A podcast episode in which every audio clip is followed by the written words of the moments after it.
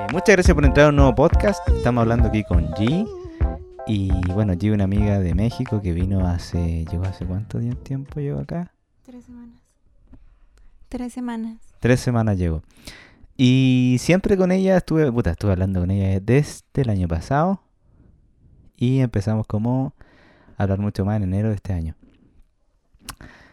Y la weá es que siempre, como que, no sé si en verdad le gustan mis podcasts, pero ella como que decía que sí, entonces ya decía, "Mm, alguna vez ojalá hacer uno contigo.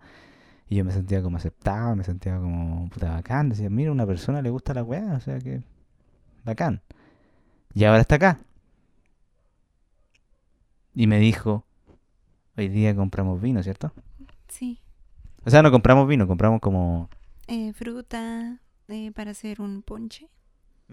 Tipo clericot. Ponche estilo clericot. eh, como un ponche, ponche clericot, ¿no? Ajá.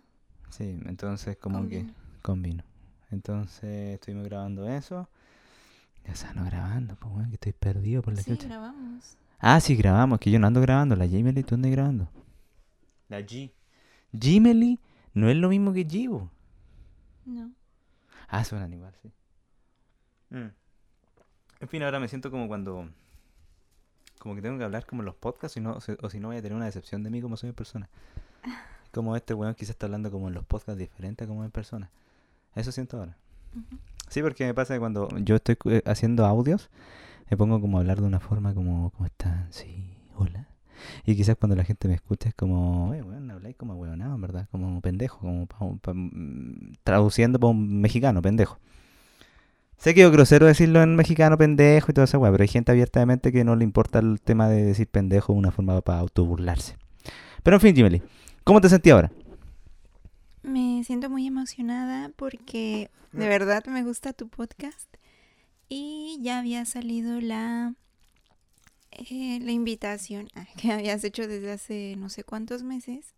Desde que yo estaba en México tratamos de hacer podcast, pero era muy complicado por el sonido. El sonido como... Ah, es que pasa que yo lo... Me acuerdo que siempre me ponía en la cama, me acostaba, de hecho con esta misma luz que hay.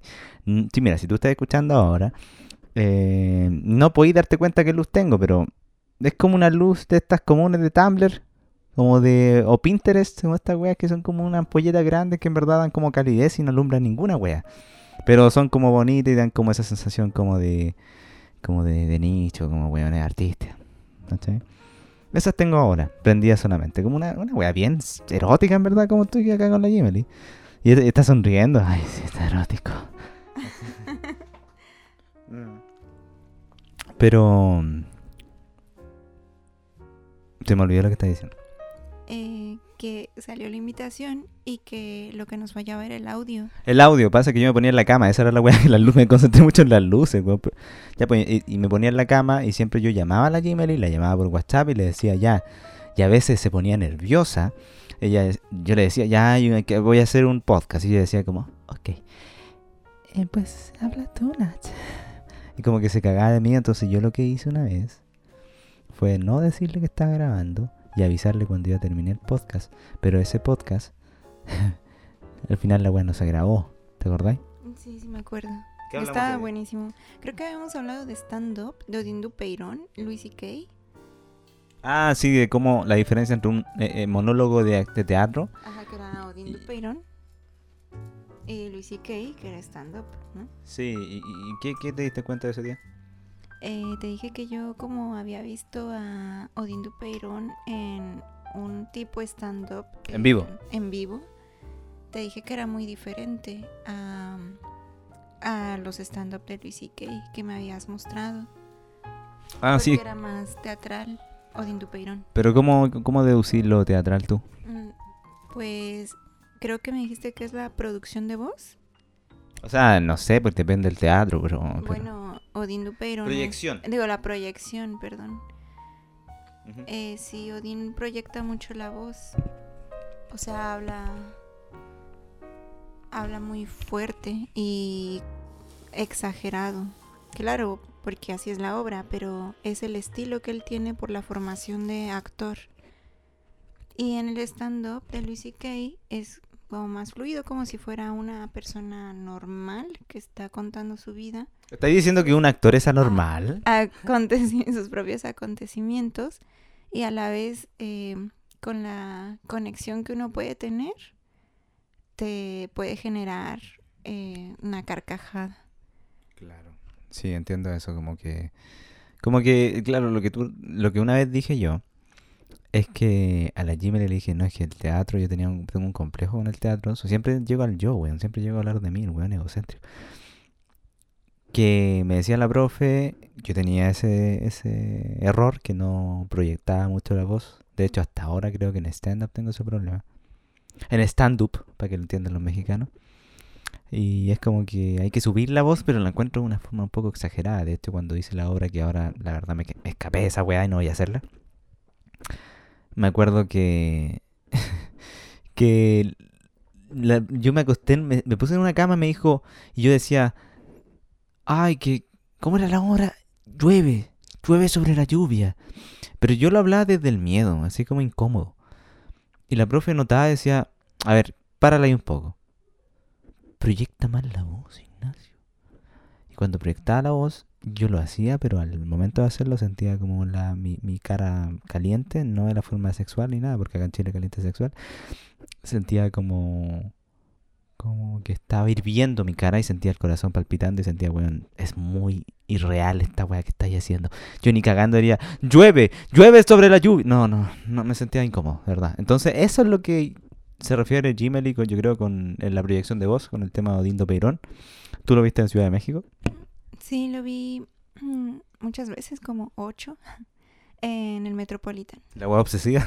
Eh, sí, es que me encantan sus obras. Son muy buenas. Metropolitan, donde también se presentó Luis C.K. Luis C.K. 2020, en febrero del 2020 en Metropolitan. Ajá, sí, bueno, esa no me enteré, pero sí. Me da risa cómo se queda en silencio la Gimli, como esperando una respuesta. Weón, ya hablé. hablé. No, no, no es eso, es que eh, sí, a eso me refería con la proyección de voz y con la diferencia Quité el micrófono. y con la diferencia que yo encontré entre el teatro y el stand-up. Y, y el stand-up para ti, eh, puta, es que no me gusta decirle stand-up, de verdad. Mira, si tú eres mexicano, el que está escuchando ahora, mexicana, de verdad que estoy en desacuerdo. Buen, está bacán, su stand-up es mejor que el de todo, pero encuentro que, a mi gusto, pero encuentro que no se dice stand-up, weón, se dice stand-up comedy, ¿cachai? O comedia en vivo, que esa buena nadie la dice. Era como fome igual, comedia en vivo.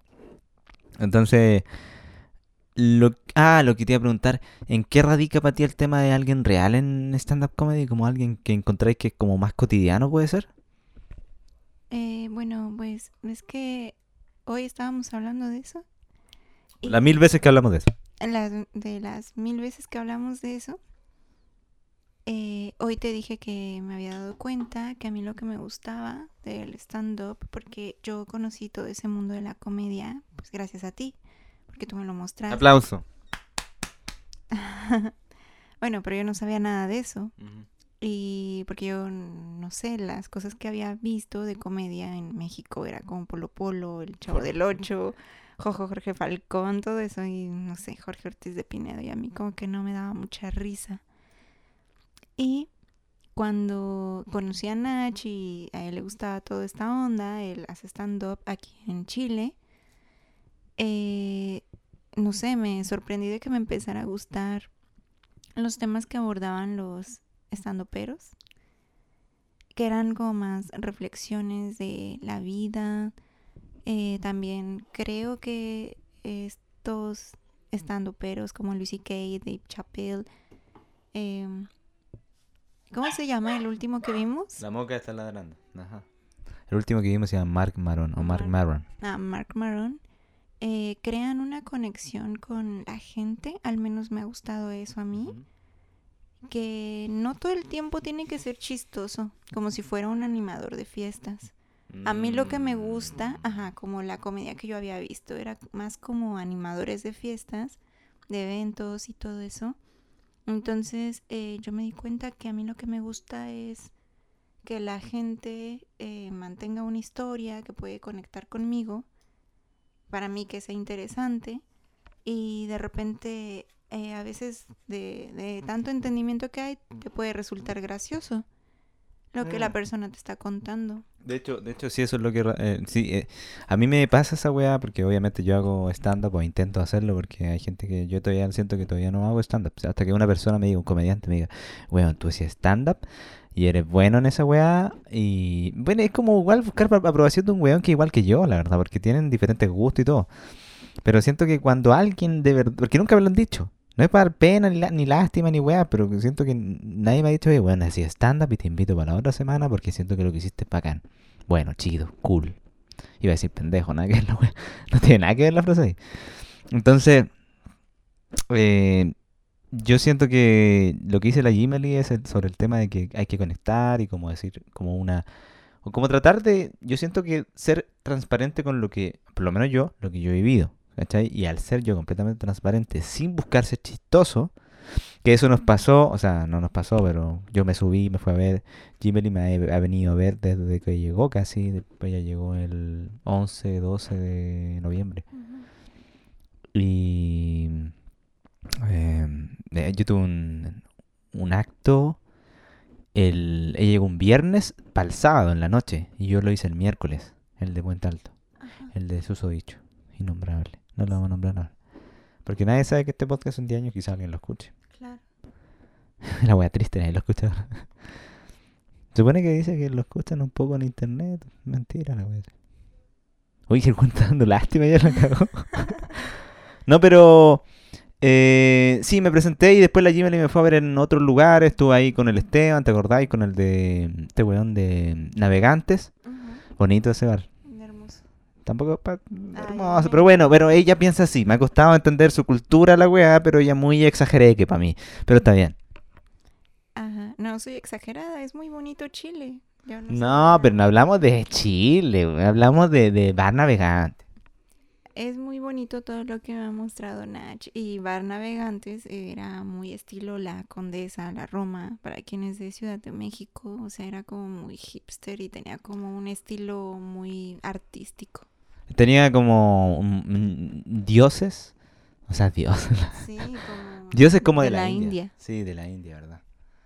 Me siento un poco ego ahora porque tengo yo el micrófono en la mano y la Jimmy se acerca a mí como, ah, yo soy la invitada, weón. Es verdad, pues la invitada, pero debería estar al medio la weá. ¿Cierto? ¿No debería tener un Sí. nivel más yo? La weá machista. O sea, allá en México no funan, ¿cierto? Bueno, no me importa. Nah. Pero sí, lo- decir como algo, conectar, es como que yo creo lo que. Porque lo escuché de, de Dave esa weá. De hecho, cuando habla de la conversar y como que una conversación es una conversación irreal, pero como que hay una. como que no hay respuesta a la gente. Pero igual acá en Chile no funciona tanto. Y decir, no, puta la weá triste.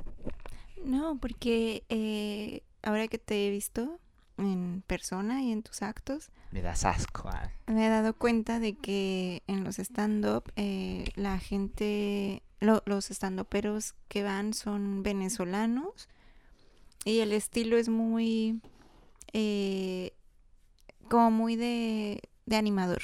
¿Han dado cuenta mi, mi sobrina? Una cosa así, o, ay, que el pico es tan grande. Hola, ¿cómo están? ¿Cómo se sienten? ¿Cómo están tus papas, tu pisco, tu cervecita, La pizza. la pizza? El Eh, pisco, el pisco peruano, chileno.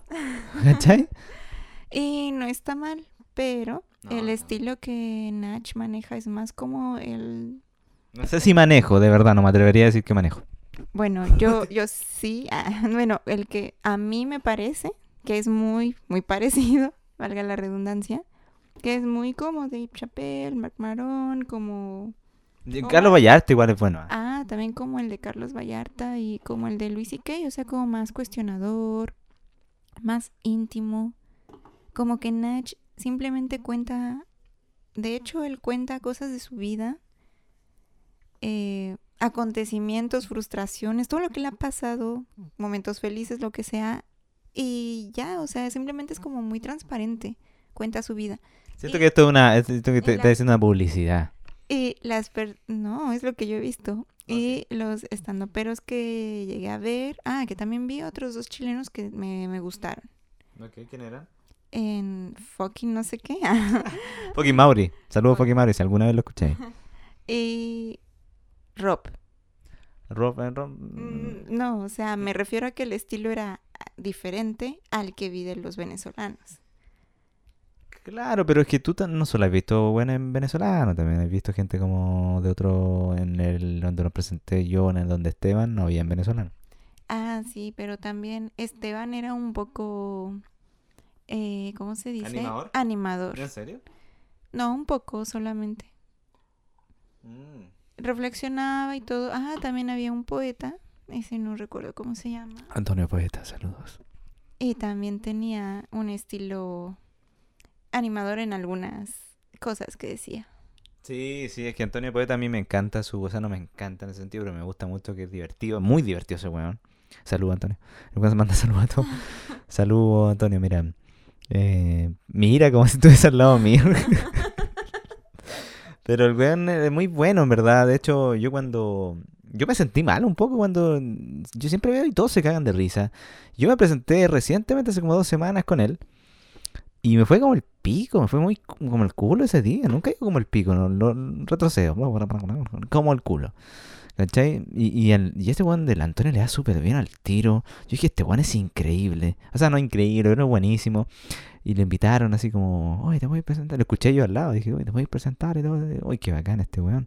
Yo dije, nunca a mí en la vida, y me comparé, sé que está mal compararse con otra persona, y sé que no tiene ningún sentido, pero realmente lo hice.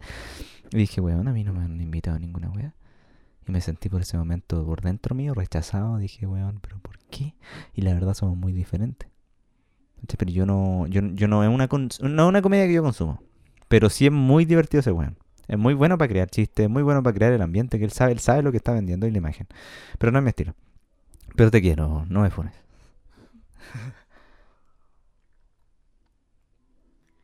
Claro, es que eh, a lo que me refería es que todos los estandoperos que he visto tienen ese toque más eh, fiestero, como más animador, como más de bar, o no sé cómo decirlo.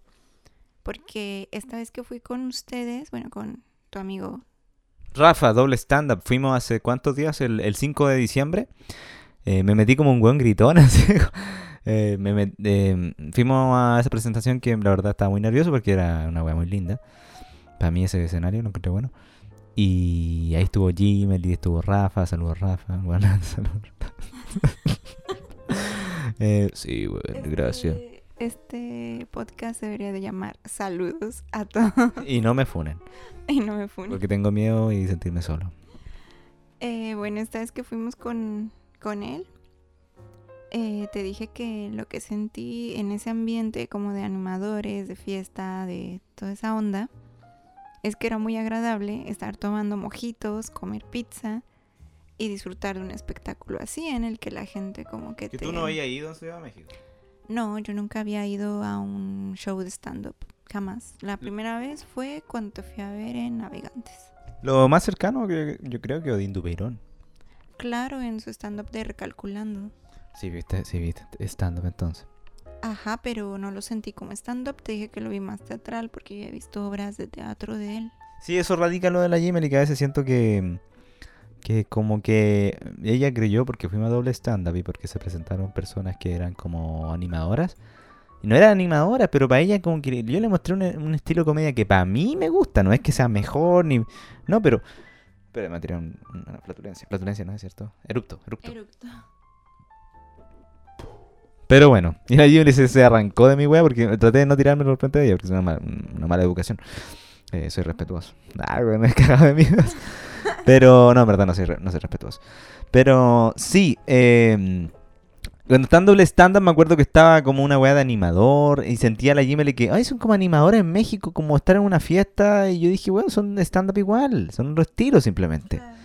Voy a cortar ahora porque quiero ver cuánto tengo de tiempo, porque solamente puedo 22 minutos.